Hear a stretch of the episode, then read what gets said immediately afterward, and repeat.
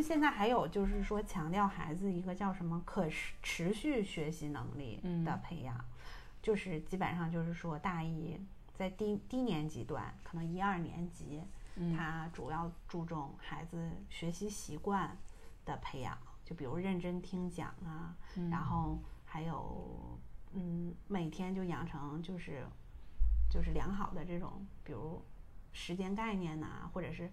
就是我做作业啊什么，这个时间安排对时间安排，嗯嗯，然后可能到了就是中间学段三四年级的时候，就又是嗯学习方法，嗯嗯嗯，还有是一个什么的培养，然后到高龄段可能就是要自主，嗯，然后还有就是去探究这个能力的培养，嗯，哦，我觉得这个这个思路还是挺。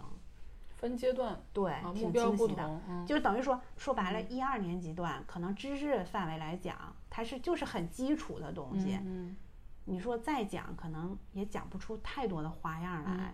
所以时间上来说，分配给就另外养成那个学习习惯的，嗯，这个时间上肯定比高龄段要多嘛。所以先注重这种最基本的、最重要的能力，也是的养成。授之以鱼不如授之以渔。对，嗯，要就是还是方法和那个态度什么，这些是最重要的。对，怎么学习一样东西，怎么能把一个东西从不会到学会，这个是他应该先建立起来的。对，我跟你分享个事儿啊，但这事儿也不一定准。就是我回忆了一下我小时候学习的过程，其实我小时候也没有任何之前没有没有学过什么东西，所以我上一二年级学习特别不好。所以我的拼音什么的基础也特别不好，但是它并不影响我的阅读和我在语文上其他的发展。嗯，这个很有可能啊。啊，对对对，我小时候我记得哈，就是曾经我的班主任，小学一二年班主任给我爸打过一次电话，说我的拼音，就是说家长你该上上心，因为你女儿这个拼音能力太差了，就是以至于拖了我们班的后腿。完了，我爸当时想的意思是说，这个拼音这还用学吗？这不是很自然就会的吗？完了之后，他也试图去教教我，但确实好像当时我确实是那个时期可能还没有开化，反正就是也让他很很恼火，或者是没有没有这个能力。他说算了吧，就这样吧，任其发展吧。所以他也没有特别的给我压力。但是我现在的基础，我觉得我的拼音能力也是不是很好的，觉得啊，他就是说有一个辅助的功能，但它并不影响我对未来认字和其他东西的一个。那是那是因为你有一个更好的习惯，弥补了这个，是因为你阅读的习惯，哦，对吧？这个是很关键的，也是。如果你想。你要是不爱读书呢，语文还会这么好吗？但是就是我的意思就是说哈，比如说我这段时间我的拼音确实在一二年级没有学好哈，或者是没有那么好。对，那家长也没有对，也没有必要太纠结或太焦虑。对，反而就是你对孩子的这个态度会影响到他未来对语文的热爱。对，这个是非常关键的。就不要打消他对语文的这个积极性。对，这个是最好的事情。对，这不就是像老师说的，要保持孩子对学习的兴趣。对对对，所以说我从我自身的反省来说，我觉得这个拼音你学到什么程度，或者你现在阶段上学的好与不好。没有那么关键或那么焦虑的事情。当然能学好是很完美的。就是说，如果在家长也做了努力，孩子也做了努力的情况下，那还是学不好，那这个东西就不用特别的焦虑。对对对。不会说就是孩子以后语文上就是学渣，就不用这么定。对对，不要提前定义他这个语文你就是没有学好，你就是个语文学不好的孩子。对。反而说就是不要对他有太多的压力，让他对语文或者东西有更好的一个兴趣，非常重要。嗯。对。还有对其他的事情也是，这个对是挺好的，就是它不不只是就是语文上这一个点，就是拼音这一个点，其实很多其他方面也都是这样，就不要过早的给孩子灌输一种感觉，就是他这事儿他肯定不行，或者是你或者让他永远在这个事情上他都找不到成就感，就一直在挫败当中。嗯嗯嗯，这我知道就是。像有的人就就是有的老师啊会建议，就比如说英语来说，嗯，是大卫之前呢有遇到过一个外教老师，然后呢，会对孩子不同的阶段，他提出不同的，就是他侧重的点的就不一样。他的理念一直都是我不要一直的去否定孩子，嗯，就是那样的话说，没有任何人愿意去做这件事儿。你知道，你不停的在否定他，比如说这一句话写下来。就是说，你读音又不标准，然后每个单词拼写的又不准确的话，你想想，他说这个事情放到谁，谁都不会愿意接着去做。嗯，他会对，比如说，如果你是完全一个零基础的孩子，可能刚刚开始学这些字母，嗯嗯，打个最简单的比方，可能是就说我喜欢什么什么，I like 什么什么什么，可能这个孩子只会只能把 I 写出来，嗯然后 like 这个词他可能只会写一个 L 出来，嗯老师也会鼓励，就是哎呀非常好啊，因为你看，因为他学的就是字母，嗯嗯，是不是？嗯他就这个字母他就掌握的还可以，虽然他单词不可能完全一下子拼写出来，嗯这是很正常的，老师会觉得。然后如果他再进阶，就比如说他这个二十六个字母都已经认识的很透彻了，就是很熟练了，然后开始学习自然拼读阶段了，他可能就是 like，他会拼了，但是他可能会拼成 L I C 而不是 L I K E，、嗯嗯。老师也不会批评，嗯。老师也会说，就鼓励他，哎呀，这个你看是比之前只会写一个 L 什么的，是吧？你现在已经嗯，能够进步了，根据这个，音，嗯。事实证明，C 有的时候不是也发可可可的音吗，对不对？就是这样的时候，你鼓励他，哎，他还会对这件事保有兴兴趣对他嗯。不会说被打击的，就是完全就觉得生无可恋了这种的。然后当他自然拼读熟练了以后，他就会可能写出来 I like 什么什么什么，就全是对的了。嗯在这个基础上，你才会再要求他，就或者是他的口语表达各方面、词汇量的储备都达到一定水平了，你才会要求他。这个句子我可能用一个另外的词，会不会写得更美？或者是你这个在第三人称的时候，可能 like 应该写成 likes，就才会去要求他这个，而不是说对于一个刚刚接触英语的孩子，你就要求他就做到最后的那个状态。不要快，一个是不要快，一个就是就是说不要追求完美，嗯就不要让孩子不出错。说孩子一定要是在不断的试错中成长的。但有些人就是特别有意思一点，我发现哈，比如说同样是一这件事儿，但是其他小朋友做到了，他的孩子没有做到，他一下子就不行了。焦虑、内卷了，对，就这事儿是特别特别可怕的，因为每个孩子其实他特点都不同，他认知能力也不一样，所以、就是、擅长的地方也不一样。对擅长的地方也不一样，他可能就是这一点上，可能就是他的弱项。你要给他时间和他这个充分的一个空间，让他慢慢把这个事情顺下来就好了。但有些家长就是，嗯啊，别的孩子都可以，你怎么就不行呢？这这就是接受不了，一下就特别着急，就所以说还要自控。一个是自控，但是呢，首先咱们也不能完全否定，就是说这样的家长一定就怎么怎么怎么样，因为就是大多数。其实大家都是普通人，嗯就我们都是普通的大人，嗯都会有自己的情绪和自己的小缺陷，就是人、嗯或者是人性嗯中这种，嗯比如说就像被这种被内卷了这样的，都会有这些，这个是很正常的。那这时候怎么办？那就是就首先我觉得，如果我们能意识到的，嗯。就虽然我当时是我想了，哎，为什么他就不会，嗯。别人都会，嗯。是我有这种想法了，嗯。但就可怕的是，就我有这种想法，我还觉得很正常。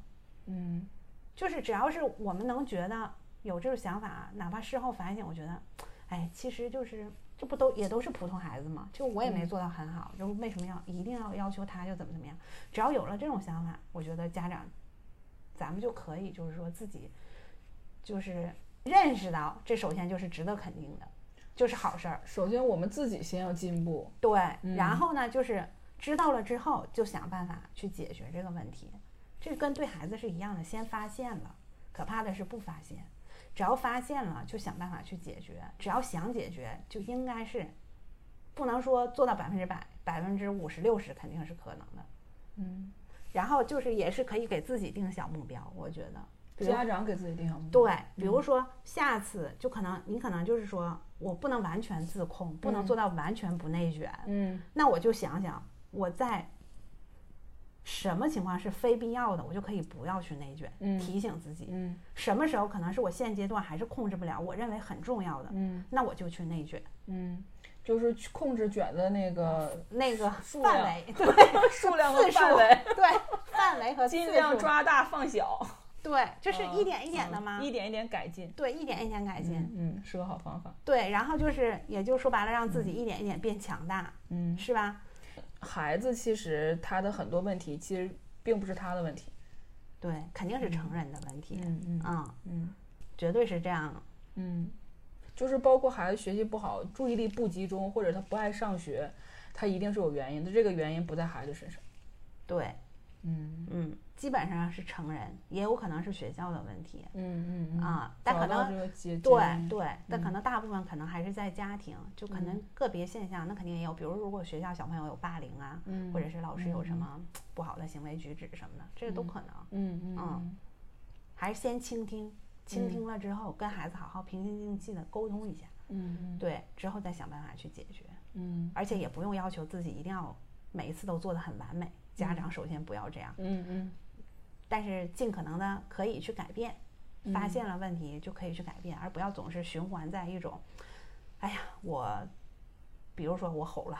或者是我爆发了，我内卷了，之后然后我就自责，嗯，然后自责之后，我不做任何改变，我下次继续继续内卷，继续爆发，继续吼叫，然后再自责，再这样，我觉得这样就没有意义。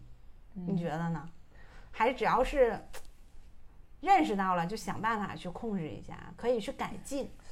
我我最近体会的方法就是说，就是改变自己的方法，就是说，比如说这件事儿，我有反思，觉得自己这件事儿有问题了，呃，那我就会最近就是给自己就是会写在一张纸上，或者是就是有一个明确的一个思路，就整理一下自己的思路，说我最近的问题到底是哪儿，我怎么解决它。嗯那我第二次会有一个考察，嗯就这个事儿我到底解决没解决？嗯那我这个是不是跟我之前的那个自己设定的这个这个目标有有一致的方向？就是说，还是应该有一个自己的一个小的一个规划自己的一个方案。就是说，不要说我只是想了，我就嗯想这个事儿特别的没有用。对，就是你还是说你要告诉自己或告诉自己，这个事儿我要实现它，我怎么实现它很重要。每个人的方法可能不同，但是你一定要实现它，这个是非常重要的。就是哪怕一点点，你要做，对对对先做起来。嗯，对对对，就是改变自己是非常非常重要的第一步。之后你可能周围的环境或周围的人，可能你会发现有点哎，慢慢也好像在变。对，是是很难，但是大家可嗯以抱团儿取暖，就是，但确实很难。对，所以就就我觉得我自己改变自己也很难，何况你要改变一个家庭或一个孩子，对，我觉得确实是非常大的压力。但是对哎呀，怎么说呢，也是一个团队作战的一个一个情况。对，还是首先大家彼此互相信任，嗯。嗯，都相信对方有变好的这个能力。但是我觉得你家最大的优势是什么？或者是说，为什么就是相对来说你家会顺利很多？是因为你这个团队非相对来说比非常牢固，战斗力很强。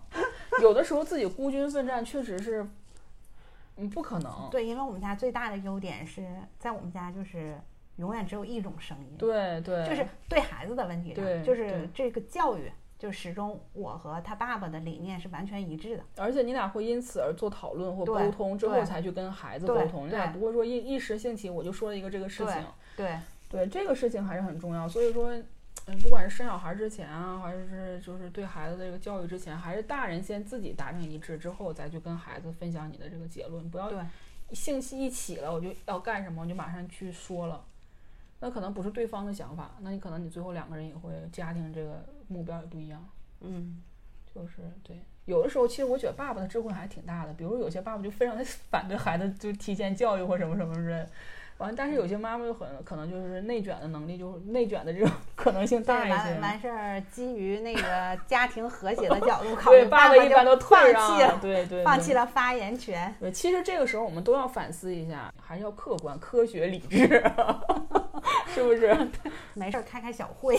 对对对，还是要科学理智，不要一言堂啊！大家都听听彼此的想法。有时候可能他这个人生活上很很不是很给力，但是可能这些大观大局上可能判断还是比较好。因为男生女生他的那个思维方式也不一样，思考问题的那个他考虑的方面就什么呢，就可以互相大家对，千万就是不要把这件事儿变成一个人的事儿，最后把另外一方面排除出去。我发现也有很多问题是在于你自己全做了主之后，另一方面没有发言权，或者他的发言权全被你淹没了，就是提出意见不好不好用。这个跟孩子也是一样的呀。因为为什么很多孩子说越长大越不喜欢跟父母沟通了呢？就是说说白了就是你你说呀，你为什么不说呀？你为什么不表达？心里怎么想的？但其实孩子想的是，我之前每次都说，但每次说完都没有用。那时间长了，他肯定他就不说了呀。对，从他选择一张照片或选择一个自己喜欢的东西开始，就是他既然你给他权利选择了，你就要要尊重他的这个选择对后来结果。对，嗯，嗯，伴侣也是，对，这样有助于全家共同进步。对，行行行，我们今天就到这儿哈。好的，嗯，好，拜拜，拜拜。